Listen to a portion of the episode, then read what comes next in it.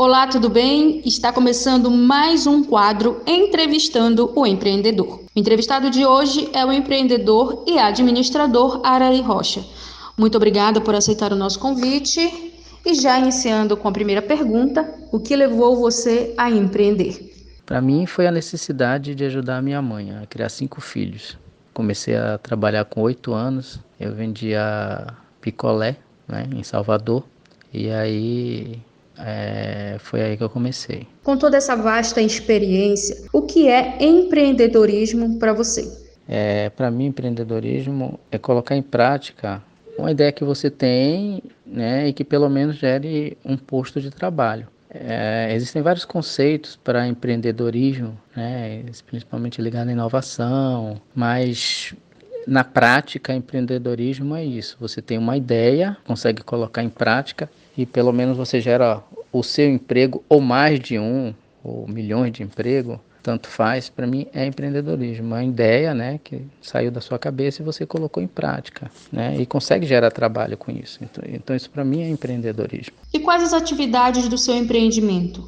A área para mim é a área do serviço. Tem um salão de beleza, né, e tem uma clínica médica, né. Na clínica médica eu sou sócio, o salão de beleza hoje ele é 100% é meu, né, e, e a clínica médica não, é sociedade.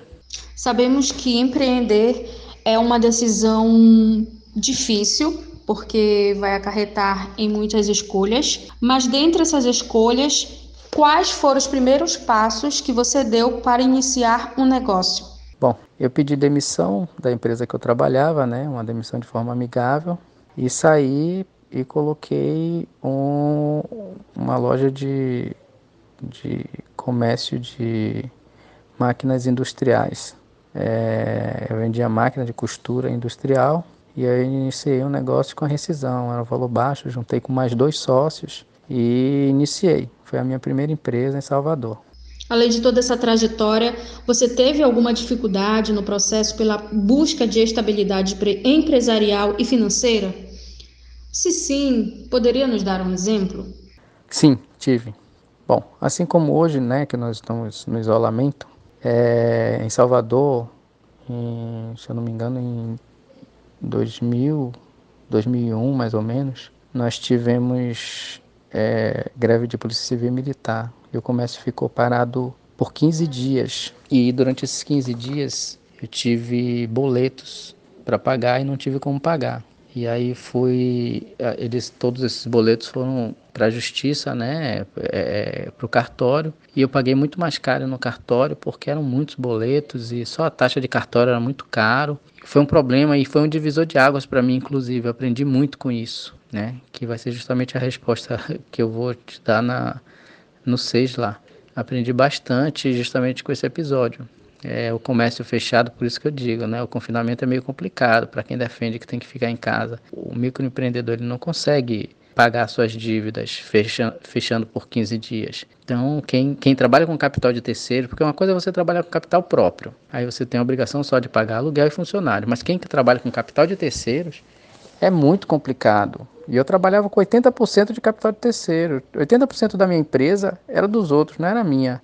Era fiado que eu comprava e, eu, e o produto estava lá que era dos outros para eu vender e ter o lucro, entendeu? Isso chama que trabalhar capital de terceiros. E esse que era o, é o grande problema do empresário. Tem que ter uma margem, no máximo 40% de capital de terceiro. Quando você trabalha com muito capital de terceiro, dinheiro de banco, dinheiro de fornecedor, é muito difícil a pessoa sobreviver numa crise. Sabemos que estamos vivendo em um momento muito delicado, a humanidade está vivendo um momento delicado e uma crise social, política e financeira. Diante dessa situação, como você lida? Diante de uma crise é, social e financeira, social ou financeira, né? É, como você lida com essas situações? Na, no meu entendimento, pela minha experiência, sou empreendedor desde né, de criança e, e tenho empresa desde 99, é o diálogo com os fornecedores. Diálogo com os fornecedores é o principal. Se você tem, como eu falei, se você tem boleto para pagar, negocie com ele, não deixe ir para cartório. Negocie com ele, converse com ele, diga que vai pagar, que sua intenção é pagar, que você vai pagar, tem certeza que vai pagar, mas naquele momento não pode pagar e pede para tirar os juros. E todos vão entender, talvez até divida a dívida para você, porque ele não quer perder o cliente. O fornecedor quer manter você como cliente. Agora, se você deixar estourar, aí é, é a, perdição de todo comerciante, de todas as pessoas que trabalham com capital de terceiro. Então, primeira coisa é o diálogo com os fornecedores.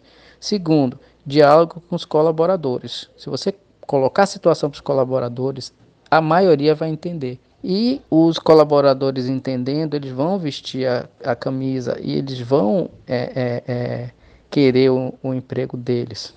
Então, eles vão entender. Né? E terceiro são os clientes.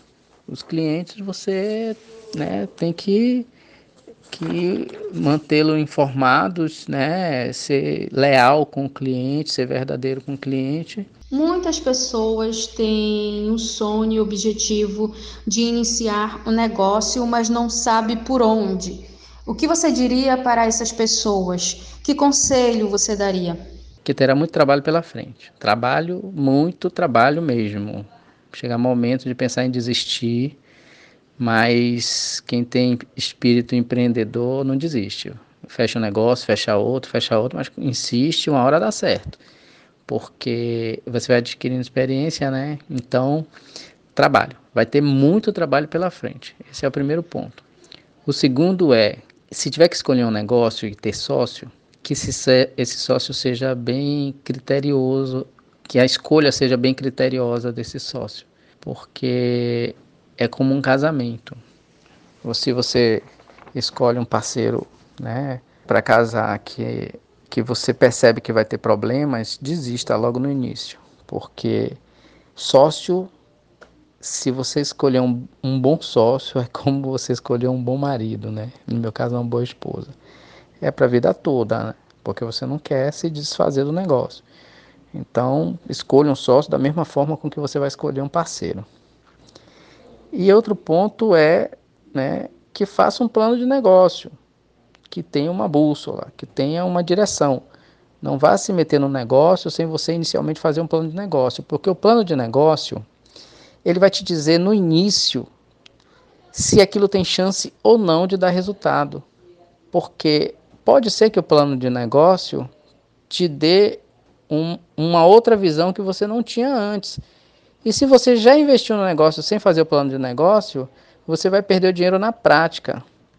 E o plano de negócio não evita que você justamente perca esse dinheiro. Eu sou a repórter Anne Lopes e esse foi o nosso quadro Entrevistando o Empreendedor.